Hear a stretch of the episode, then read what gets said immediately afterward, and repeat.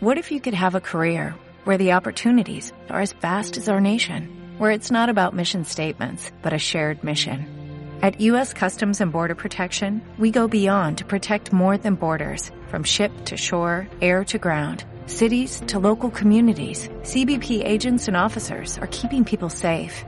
Join U.S. Customs and Border Protection and go beyond for something far greater than yourself. Learn more at cbp.gov/careers. Semillas de ciencia. ¿Qué evocan las imágenes del pueblo? ¿Hay alternativas tecnológicas para diseccionar el cuerpo humano? ¿Qué causa la aneurisma? ¿Existen espacios en red que ofrecen sonidos libres? Todas estas preguntas tienen su respuesta en Semillas de Ciencia. Descubre el apasionante mundo científico de la mano de Semillas de Ciencia. Bienvenidos a Semillas de Ciencia, un proyecto de la Asociación de Radios Universitarias de España y la Red de Radios Latinoamericanas y del Caribe, liderado por la Universidad de Extremadura. Nuestro objetivo es fomentar y difundir el gusto por la ciencia. ¿Comenzamos?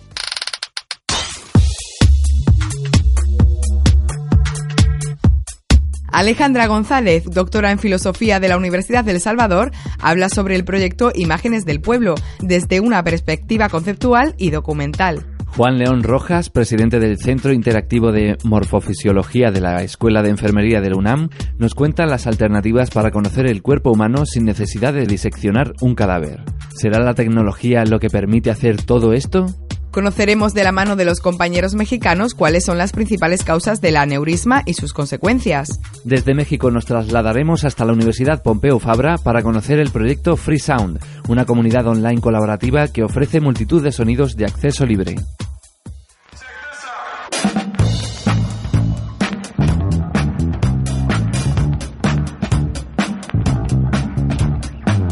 La doctora en filosofía de la Universidad del Salvador, Alejandra González, habla sobre el proyecto Imágenes del Pueblo. Lo hace desde una doble vertiente. Primeramente, parte de una visión conceptual donde indaga en diversas caracterizaciones del concepto pueblo, término ambiguo en la teoría política. Por otro lado, hace un rastreo de lo que se denomina documental político. En esta entrevista, la experta explica la diferencia entre pueblo escrito, que es el que se admite en los cánones de representación, y documentado problemático, que era documental político e hicieron un recorrido de las imágenes tradicionales del pueblo representado. La escuchamos desde la Radio Universidad Nacional de Avellaneda, Argentina. Para comenzar, Alejandra, hablemos del proyecto Imágenes del Pueblo en el documental político argentino. Este proyecto tuvo mm, dos patas, digamos, una más conceptual, teórica, donde se indagó las diversas caracterizaciones de eso que se llama pueblo, que es un término sumamente ambiguo en la teoría política, y por otra parte se hizo un rastreo de lo que se denomina documental político, que también es de ardua definición, y eh, se compilaron una serie de imágenes que problematizaban esta, esta relación imaginaria. Por otro lado, eh, también se planteó la dificultad de eh, relacionar de un modo más o menos coherente lo que es el concepto con la imagen, porque esto siempre ofrece una serie de desfasajes y fallas que son las más interesantes para pensar. Eh, entonces, desde el punto de vista de la imagen, trabajamos sobre todo con el encuadre, la fisura, el modo en que eh, a través de ese marco se puede incluir, excluir, y construir imágenes diversas de eso que se llama el pueblo o lo popular o la masa.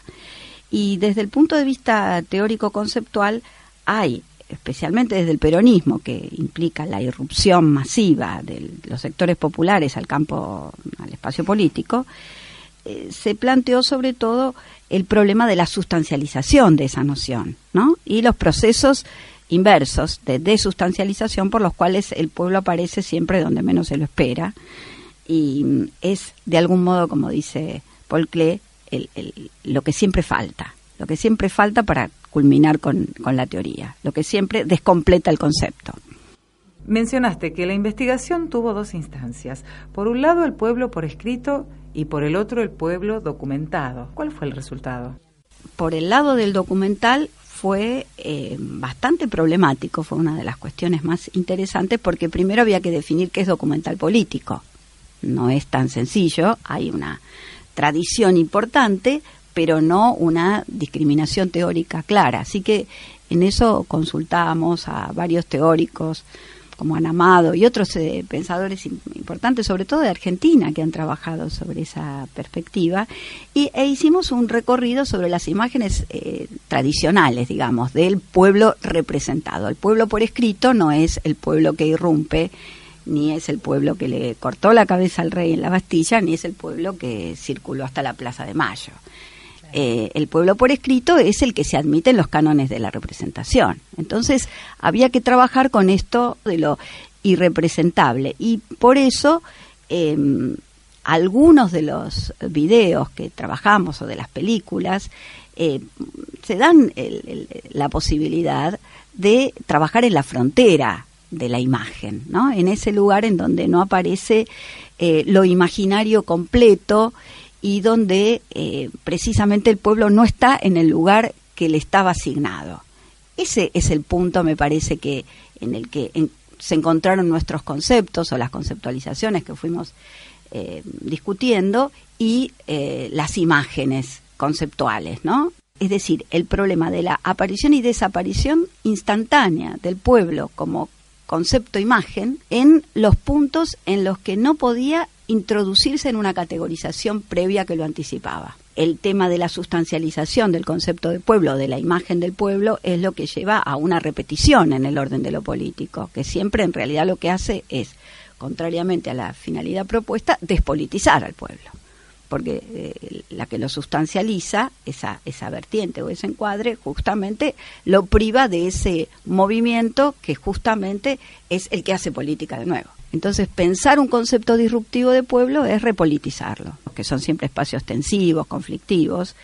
Eh, lo ocupa de un, de un modo no unívoco, ¿no? como una irrupción, en realidad, saliéndose de los cánones de aquello que permite ser representado. Esa sería eh, un poco, eh, ese sería un poco el recorrido que fuimos haciendo. Investigación, desarrollo, transferencia Semillas de Ciencia. Y en este apartado pretendemos conocer ahora cómo funciona una mesa virtual para diseccionar el cuerpo humano. Esto nos lo cuenta Juan León Rojas, presidente del Centro Interactivo de Morfofisiología de la Escuela de Enfermería de la UNAM. Con esta nueva infraestructura se pueden analizar las partes del cuerpo humano de una forma muy minuciosa y es que tiene 2 metros por 70 centímetros. Se trata de un método interactivo muy utilizado por los estudiantes. Los alumnos de la ENEO acuden al menos una vez a las prácticas a la mesa virtual y es la primera en toda Latinoamérica. Además, tiene la ventaja de que sus imágenes se pueden proyectar en las paredes sin dejar de apreciar patologías y partes del cuerpo. Escuchamos su aportación desde la radio de la Universidad Nacional Autónoma de México. Bueno, pues hacemos en estos eh, momentos un recorrido con el doctor Juan Rafael León Rojas, eh, presidente del Centro Interactivo de Morfofisiología de la Escuela de Enfermería de la UNAM, la ENEO, y así conoceremos eh, una mesa virtual de disección que, por cierto, solo la Escuela Nacional de Enfermería y el Hospital Central Militar cuentan con ella. Tiene, eh, por lo que veo, unas dimensiones aproximadas de 2 metros por 70 centímetros. No es necesario tener físicamente un cadáver para analizar las diversas partes del cuerpo humano y según la información que tenemos, doctor, se puede observar a detalle músculos, piel, huesos y órganos con los que contamos los seres humanos. ¿Nos puede usted explicar cómo funciona esta tecnología de punta? Bueno, este, eh, eh, se pone que es, un, es, es, interactivo, o sea, eh, es una disección, pero por sistemas, puede ser por sistemas aquí. Entonces aquí se pueden amplificar, no necesitamos un cadáver, porque aquí se aplica todo. Aquí está toda la aplicación sobre... Está el cadáver, pero yo quiero ver un sistema, entonces nomás ponemos un sistema. Pero si yo quiero ver, este, quitarle la piel, le quito la piel. Si le quiero quitar eh, eh, los músculos, le quito los músculos. Puedo ver un solo músculo o puedo ver todos los músculos, ver los profundos, los superficiales, este, ver por, por aparatos, sistemas, el que uno quiera. Si usted ve, es un, cadáver completo. Según lo que nos explicaron, es un cadáver que, eh, que lo prestaron, o sea, su cuerpo esta persona, y tomaron tomografías muy, muy delgaditas y en una computadora lo, lo, ¿cómo se llama? ordenaron y eso es lo que resulta. Los estudiantes de eh, la ENEO por lo menos una vez acuden a prácticas, según nos informa usted, doctor, a esta mesa virtual y es la primera en toda Latinoamérica, además de que sus imágenes se pueden proyectar en una de las paredes, esta que tenemos aquí, de las paredes del salón de clases donde nos ubicamos, sin dejar de apreciar patologías, padecimientos y todas eh, las partes del cuerpo. Doctor León Rojas, es como una gigantesca tableta como las que se utilizan de manera portátil. Es igual que una disección nada más que aquí es interactiva, o sea, no son, este, como le diré, por planos también se puede hacer aquí, por planos. En una disección, bueno, se va quitando la piel, se va quitando los músculos, después vamos, este, ¿cómo se llama? Capa por capa. Igual aquí, nada más que aquí es en tercera dimensión, ¿sí? Y no, no huele, este, lo podemos tener a, la hora que sea, hacer los cortes que queramos. En cambio, una disección, pues ya cortando, pues ya se pierde esa, esa dimensión sea anatómica. Si estamos cortando y separando, pues se va perdiendo. Aquí no, aquí se puede otra vez regresar. Y además aquí se puede saber el nombre de cada estructura. Y allá tiene uno que saberlo para, para que como se me sepa cómo, cómo se llama. Tecnología digital 100%. 100%. Es como una tablet. Es una tableta. Una tableta. Aquí son dos computadoras y son una tableta con un programa. Y cada, cada año, cada dos años más o menos nos la actualiza. Ahora está actualizado. Trae diferente a lo que estaba antes. Bueno, doctor Rojas, no me queda más que agradecerle este recorrido y, bueno, informarle al auditorio que han llegado hasta este sitio eh, estudiantes del Perú, de Bolivia, de Japón y de Estados Unidos y pues muchas gracias.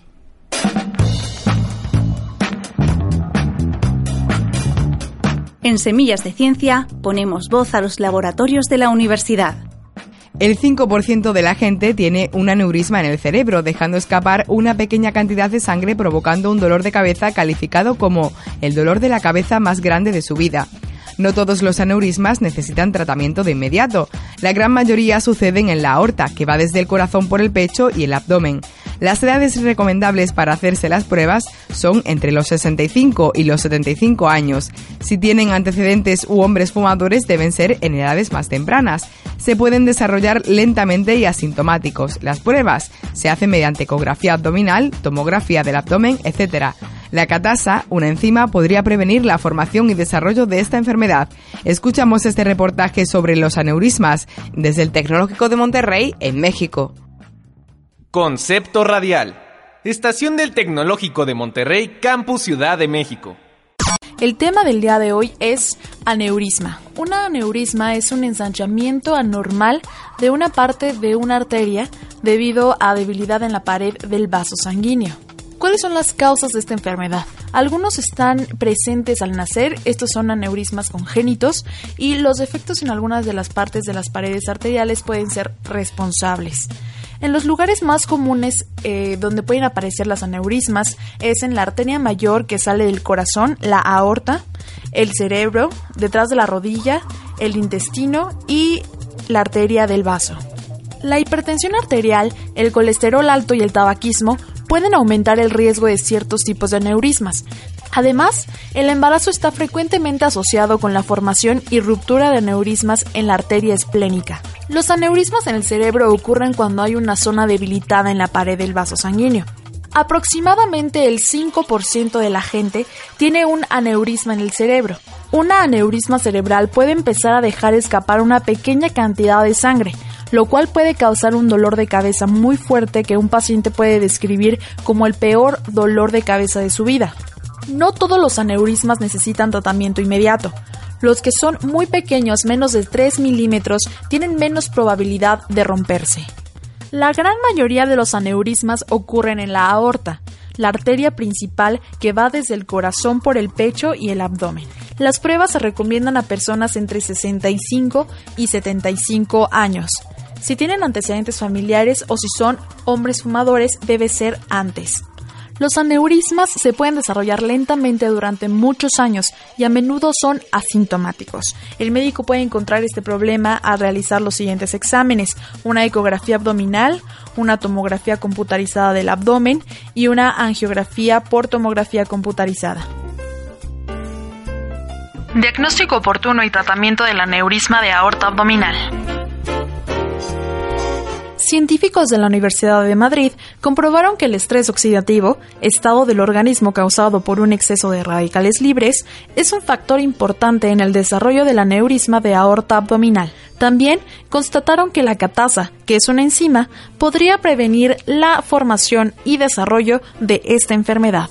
Los estudios son de gran importancia porque abren grandes posibilidades para el diagnóstico precoz y tratamiento de dicha patología, ya que controlando el estrés oxidativo se podría inhibir el proceso de esta enfermedad. Y nuestro programa ha terminado. Gracias por escucharnos y yo me despido. Soy Constanza Tapia y nos sintonizamos la próxima semana. Concepto Radial Estación del Tecnológico de Monterrey, Campus Ciudad de México. Diccionario científico, en tu idioma. La aneurisma es un ensanchamiento anormal de una parte de una arteria debido a la debilidad de la pared del vaso sanguíneo. Las causas que la provocan son variadas. Algunas están presentes al nacer, en otros casos son congénitas y en otras ocasiones pueden estar producidas por defectos de las paredes arteriales.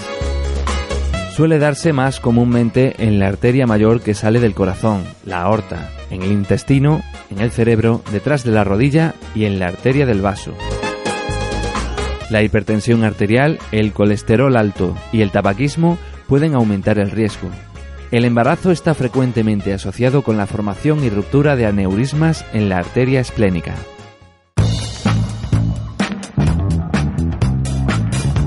Estás escuchando Semillas de Ciencia. Y cambiamos de tema radicalmente y nos centramos ahora en el arte del sonido, porque ha nacido Free Sound, una comunidad en línea que ofrece una plataforma estable para que músicos, artistas, investigadores y otros interesados puedan intercambiar sonidos de una manera libre y gratuita. Esta iniciativa del proyecto, que ha sido impulsado por el Grupo de Tecnología Musical de la Universidad Pompeu Fabra de Barcelona, ofrece la posibilidad de que los usuarios puedan añadir descripciones y etiquetas a cualquier sonido de la base de datos. Gracias a un avanzado motor de búsqueda que utiliza tecnologías desarrolladas por el Grupo de Tecnología Musical, es posible buscar sonidos en función de su similitud y de acuerdo con las relaciones semánticas que se establecen a partir de las descripciones textuales. En palabras del profesor Xavier Serra, investigador reconocido internacionalmente en el campo del análisis del audio y director del Grupo de Tecnología Musical, uno de los objetivos principales de este proyecto es facilitar trabajos de investigación que estudien las relaciones existentes entre grandes colecciones de sonidos. Aquí os dejamos con la entrevista que Serra ha concedido a Semillas de Ciencia.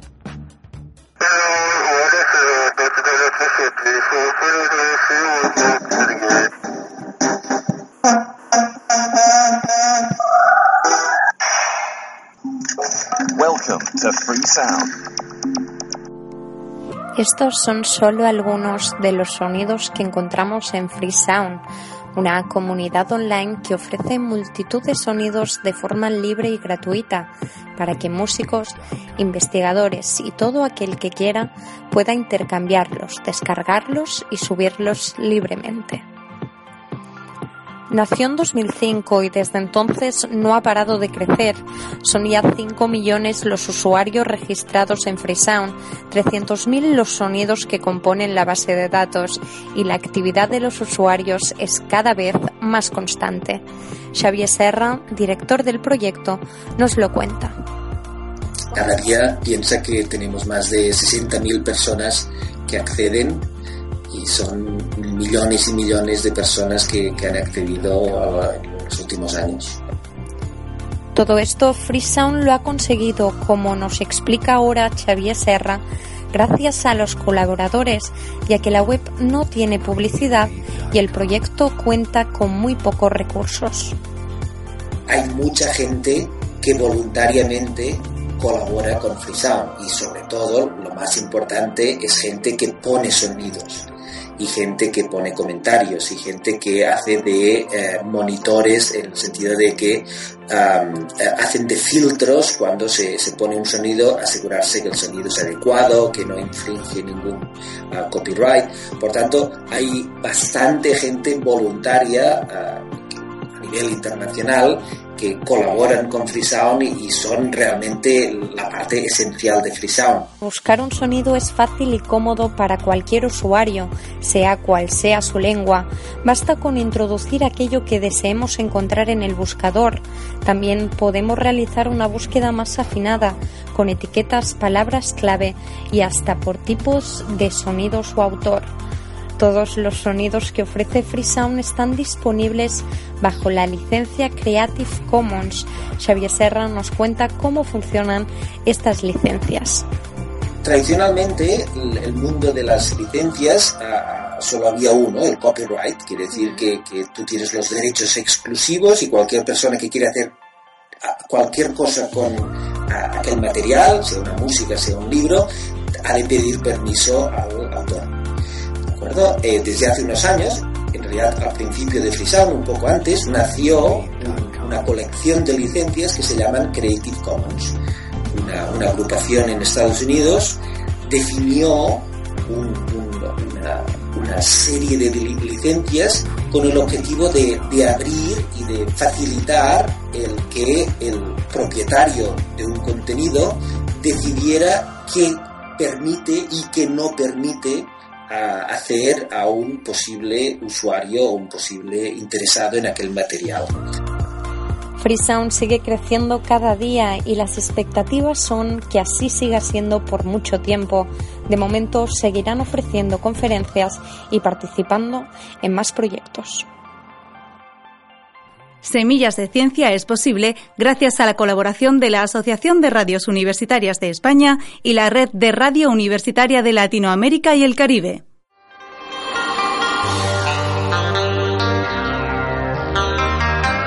Si te gusta lo que escuchas, síguenos y habla con nosotros en Twitter, Semillas de Ciencia, y en nuestra página web, semillasdeciencia.es. ¡Te esperamos!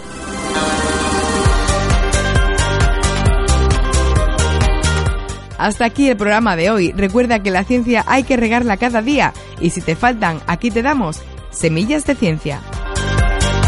Semillas de Ciencia, un programa coordinado por Onda Campus y el Servicio de Difusión de la Cultura Científica, pertenecientes al Gabinete de Información y Comunicación de la Universidad de Extremadura. Nuestras semillas están patrocinadas por la Fundación Universidad Sociedad y la Fundación Española para la Ciencia y la Tecnología del Ministerio de Economía y Competitividad.